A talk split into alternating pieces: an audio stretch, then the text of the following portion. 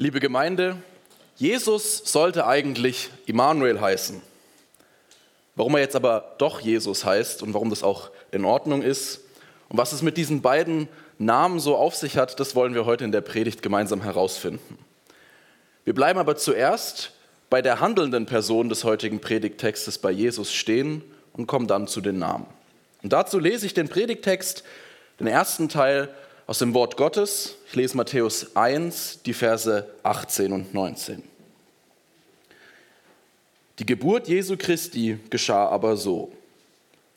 Als Maria, seine Mutter, dem Josef vertraut war, fand es sich, ehe sie zusammenkamen, dass sie schwanger war von dem Heiligen Geist. Josef aber, ihr Mann, der fromm und gerecht war und sie nicht in Schande bringen wollte, gedachte, sie heimlich zu verlassen. Worte des lebendigen Gottes. Was ein Schlamassel. Josef ist mit Maria verlobt, der Ehevertrag ist abgeschlossen und eigentlich gelten die beiden jetzt als verheiratet. Sie leben noch getrennt. Josef lebt wahrscheinlich in dem Haus, das er gebaut hat für Maria und ihn gemeinsam. Und Maria lebt noch bei ihren Eltern zu Hause. Es war üblich, zwischen dem Abschließen vom Ehevertrag und dann dem Zusammenleben ein Jahr Prüfungsphase einzuschieben, in dem sich die beiden Partner gegenseitig ihre Treue unter Beweis gestellt haben. Normalerweise erweisen sich beide Partner dann als treu, man zieht zusammen und das Eheleben beginnt. Der Mann geht dann, oder dafür geht der Mann zum Elternhaus der Frau, nimmt die Frau mit in das gemeinsame Haus und es geht los. Aber bei Josef und Maria, da läuft das Ganze ein bisschen anders. Innerhalb von diesem Jahr Prüfungsphase wird Maria schwanger. Es sieht also ganz danach aus, als ob Maria untreu geworden ist in dieser Prüfungsphase. Die Bibel legt aber großen Wert darauf, dass Maria und Josef noch nicht zusammengekommen sind dass sie noch nicht gemeinsam gewohnt haben und auch noch keinen Geschlechtsverkehr hatten. Es war also unmöglich, dass dieses Kind von Josef war. Dass Maria vom Heiligen Geist schwanger wurde, das wusste Josef ja noch nicht. Ja, und was jetzt? Das Alte Testament kennt für so einen Fall Regeln. Und Josef wird beschrieben als gerechter und frommer Mann und er hat es auf dem Herzen, eine Lösung zu finden, die dem Alten Testament entspricht. Und Josef hat jetzt eigentlich zwei Optionen. Entweder klagt er Maria an und damit klagt er auch den Mann an, mit dem sie untreu geworden ist. Dann werden die beiden gepackt, vor die Stadt getrieben, dort gesteinigt und damit wird die Ehe natürlich aufgelöst. Aber das ist nicht der Weg, den, Jesus, äh, den Josef hier wählt. Josef möchte Maria nichts Böses und deswegen entscheidet er sich anders. Josef möchte sich das berichtet uns die Bibel, im Stillen und Geheimen von Maria trennen lassen und das war gemäß dem Alten Testament auch möglich. Josef konnte Maria einen Scheidebrief ausstellen, ihr den mit zwei Zeugen übergeben und dann war auch die Ehe aufgelöst. Die beiden galten dann wieder als unverheiratet und konnten dann jeweils für sich ihr Leben neu beginnen. Also wenig Aufsehen, wenig Drama, fertig. Soweit, so gut. Und ich denke, dass wir hier von Josef was lernen können. Bei aller Liebe zur Bibel und bei all den Weisungen, die Gott für unser Leben bereithält, gibt es oft mehrere Möglichkeiten, einen Konflikt zu lösen. Das, was mir vielleicht gerade als erstes einfällt, das, was mein Bauchgefühl mir sagt, ist nicht immer die beste Möglichkeit. Natürlich hat das Bauchgefühl seine Berechtigung und in der Regel treibt es uns auch in gute Bahnen. Aber eine liebevolle Entscheidung braucht mehr als Bauchgefühl. Sie braucht mehr als die erstbeste Option. Der Weg der Liebe, einen Konflikt zu lösen, hat beide Konfliktpartner im Blick und er sucht eine Lösung, die für beide funktioniert. Natürlich ist es nicht immer möglich, eine Lösung zu finden, die für beide gut ist. Bei Josef sehen wir ja gerade, dass er eine Lösung wählt, die eigentlich für beide sehr schwer ist, sehr schmerzhaft ist. Aber Josef hat sowohl sich selbst als auch Maria im Blick, als er diese Entscheidung trifft. Jetzt kennen aber die allermeisten Menschen die Geschichte rund um Jesus und sie wissen, dass Josef und Maria die Eltern von ihm sind. Das heißt, wirklich getrennt haben die sich ja dann doch nicht. Und der Bibeltext berichtet uns, warum das nicht so ist. Wir hören gemeinsam auf den Rest vom Predigtext, Matthäus 1, die Verse 20 bis 25. Als er noch so dachte, siehe, da erschien ihm ein Engel des Herrn im Traum und sprach, Josef, du Sohn Davids, fürchte dich nicht, Maria, deine Frau, zu dir zu nehmen, denn was sie empfangen hat, das ist von dem Heiligen Geist. Und sie wird einen Sohn gebären, dem sollst du den Namen Jesus geben, denn er wird sein Volk retten von ihren Sünden. Das ist aber alles geschehen, auf das erfüllt würde, was der Herr durch den Propheten gesagt hat, der da spricht. Siehe, eine Jungfrau wird schwanger sein und einen Sohn gebären, und sie werden ihm den Namen Immanuel geben. Das heißt übersetzt, Gott mit uns. Als nun Josef vom Schlaf erwachte, tat er, wie ihm der Engel des Herrn befohlen hatte, und nahm seine Frau zu sich. Und er erkannte sie nicht, bis sie einen Sohn gebar, und er gab ihm den Namen Jesus. Josef bekommt im Traum Besuch von einem Engel, den Gott mit einer Nachricht zu ihm geschickt hat. Und die Nachricht lautet vereinfacht: Josef, das, was hier passiert, ist Gottes Wille. Nimm Maria zu dir, vertraue auf Gott, so soll es sein. Jetzt steht diese Anweisung von Gott hier natürlich genau im Widerspruch zu dem, was Josef eigentlich tun wollte. Aber wir lesen auch, dass Josef ohne zu zögern diesem Anspruch Gottes oder diesem, dieser Anweisung Gottes ja nachkommt. Als er aufwacht, direkt. Josef nimmt also die schwangere Maria zu sich in das gemeinsame Haus, obwohl das die eigentlich unübliche Version war davon, wie das ablief. Und es ist auch nicht die einfachere Version gewesen. Ich glaube, die Stadt hat sich ihre Gedanken gemacht, die werden sich ihre Mäuler darüber zerrissen haben. Aber das ist Josef erstmal egal. Er beweist hier, dass er wirklich fromm und wirklich gerecht ist, indem er Gottes Befehl tut. Und obwohl seine Situation etwas ungewöhnlich ist, gibt Josef sein Bestes, das Wort Gottes zu halten. Und das auch bis zur Geburt von Jesus und wahrscheinlich auch darüber hinaus. Wir sehen also bei Josef nicht nur, dass, ja, wie man mit Gott gut Konflikte löst, sondern wir lesen auch, wie man sein Leben so gestalten kann, wie Gott es von uns möchte, obwohl die eigene Situation einem was anderes suggeriert. Josef ist anpassungsfähig. Er passt sich aber nicht der Welt an, die sich über ihn die Mäuler zerreißen. Er passt sich auch nicht der Welt an, indem er seine eigenen Überzeugungen über den Haufen wirft. Nein, er passt sich in seinen Überzeugungen gar nicht an, sondern er passt sich an seine Situation an.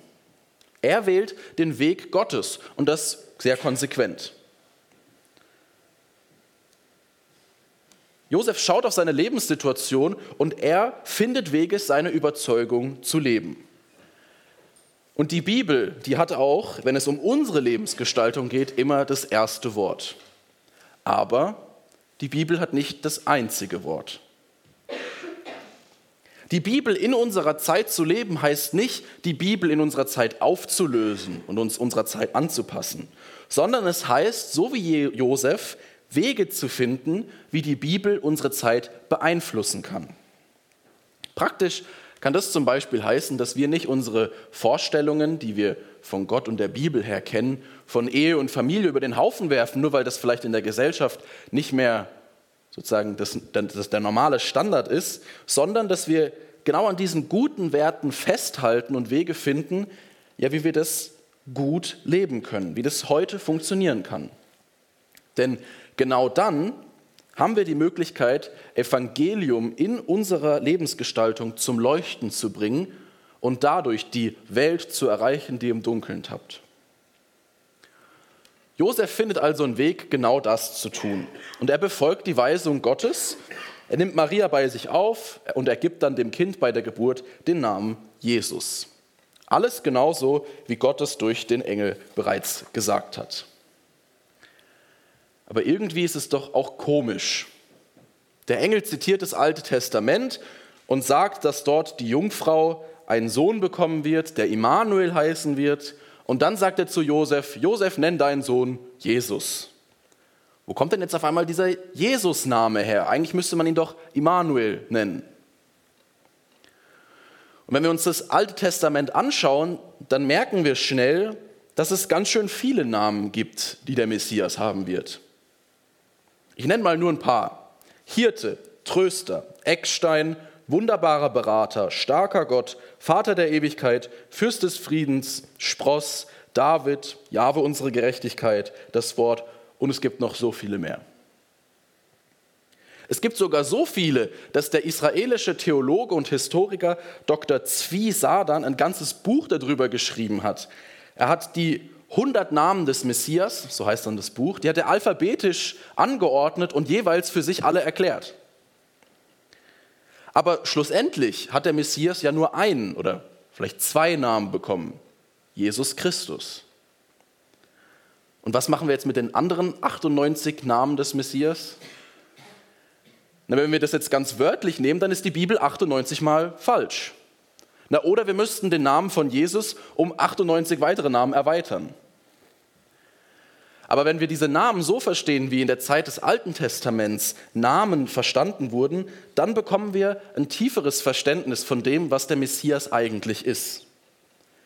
Namen haben nämlich im Alten Testament nicht dieselbe Funktion wie Namen bei uns heute.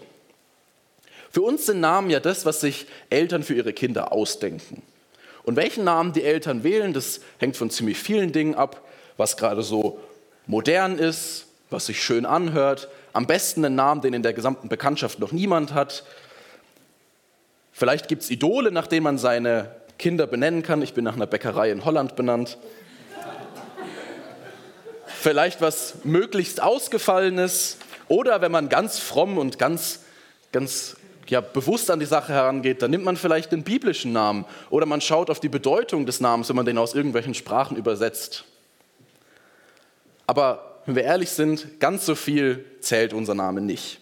Er zählt sogar so wenig, dass man in der Schweiz für 300 Schweizer Franken seinen Namen einfach ändern kann. Namen gehören für uns nicht zu unserer Identität. Sie sind eigentlich nur dazu da, um uns voneinander unterscheiden zu können und um uns gegenseitig identifizieren zu können. Und dann ist es auch kein Problem, dass Leute ihre Kinder nach Städten benennen oder ihnen Namen geben, die man im Matheunterricht erwartet, aber nicht auf der Geburtsurkunde. Aber im Alten Testament stehen Namen für noch viel, viel mehr. Wenn wir uns zum Beispiel die Geschichte von Abram und Sarai in den Kopf rufen, dann merken wir schnell, dass die andere Namen bekommen haben. Abraham und Sarah. Und Gott will mit diesen neuen Namen etwas aussagen. Die Namen haben Bedeutung und eigentlich kann man die Namen so verstehen, wie wir vielleicht Titel verstehen würden. Die Identifizierung, die lief im Alten Testament, nämlich über die Eltern. Man war halt der Sohn von seinem Vater, aber die Namen, die haben was zu sagen über die Eigenschaften, über die Identität des jeweiligen Menschen. Und beim Messias ist es letztlich auch so. All diese Namen, diese 100 Namen, die beschreiben die Eigenschaften vom Messias, seine Identität. Wenn also der Messias Friedefürst heißen wird, dann ist es nicht wirklich sein Name, sondern das beschreibt seine Identität. Und mit Immanuel und auch mit Jesus ist es auch so. Jesus ist der, der sein Volk von ihren Sünden retten wird. Das hat der Engel zu Josef so gesagt. Und das ist die Begründung für den Namen Jesus. Jesus bedeutet nämlich, abgeleitet von Jeshua, Gott rettet. Bei Jesus ist also der Name Programm. Gott rettet und das tut er in der Person von Jesus und deswegen hat diese Person auch den Namen Gott rettet. Jesus. Jesaja, der sagt über dieselbe Person in Jesaja 7,14 folgenden sehr berühmten Satz, wie auch der Engel ihn zitiert: Siehe, eine Jungfrau wird schwanger und wird einen Sohn gebären, den wird sie nennen Immanuel. Und Immanuel bedeutet Gott mit uns, das erklärt uns Matthäus so. Und auch hier beschreibt das wieder den Messias. Der Messias ist nämlich Gott mit uns. Es geht darum, Gott mit uns, Immanuel. Und das beschreibt auch ganz genau, was an Weihnachten passieren wird. Und letztlich auch, wie Gott die Menschen rettet. Gott wird Mensch, um mit uns zu sein, um bei uns zu sein und unter den Menschen zu wandeln. Und weil Gott Mensch wurde und ein sündloses Leben führte, konnte er die Sünden seines Volkes auf sich nehmen und am Kreuz dafür sterben. Gott rettet sein Volk, indem er bei uns ist. Und so beschreiben die beiden Namen Immanuel und Jesus das Gleiche oder vielleicht besser den gleichen. Sie beschreiben das, was Jesus für uns ist. Jesus ist unsere Rettung und Jesus ist mit uns. Im Advent geht es auch immer darum, nach vorne zu schauen, Ausschau zu halten auf das, was noch kommen wird. Und die letzten Worte, die Jesus an seine Jünger gerichtet hat, die machen uns Hoffnung, wenn wir in unsere Zukunft schauen. Wenn wir den Immanuel jetzt mal im Kopf behalten und diesen Vers hören, dann können wir hoffnungsvoll in die Zukunft gehen. Dort sagt Jesus nämlich zu seinen Jüngern, mir ist gegeben alle Gewalt im Himmel und auf Erden. Darum geht hin und lehret alle Völker taufet sie auf den Namen des Vaters und des Sohnes und des Heiligen Geistes und lehret sie halten alles, was ich euch befohlen habe. Und siehe, ich bin bei euch alle Tage bis an der Weltende. Und siehe, Immanuel bis an der Weltende. Was eine Zusage, was eine Hoffnung. Gott ist mit uns, Immanuel, und Gott rettet uns, Jesus. Amen.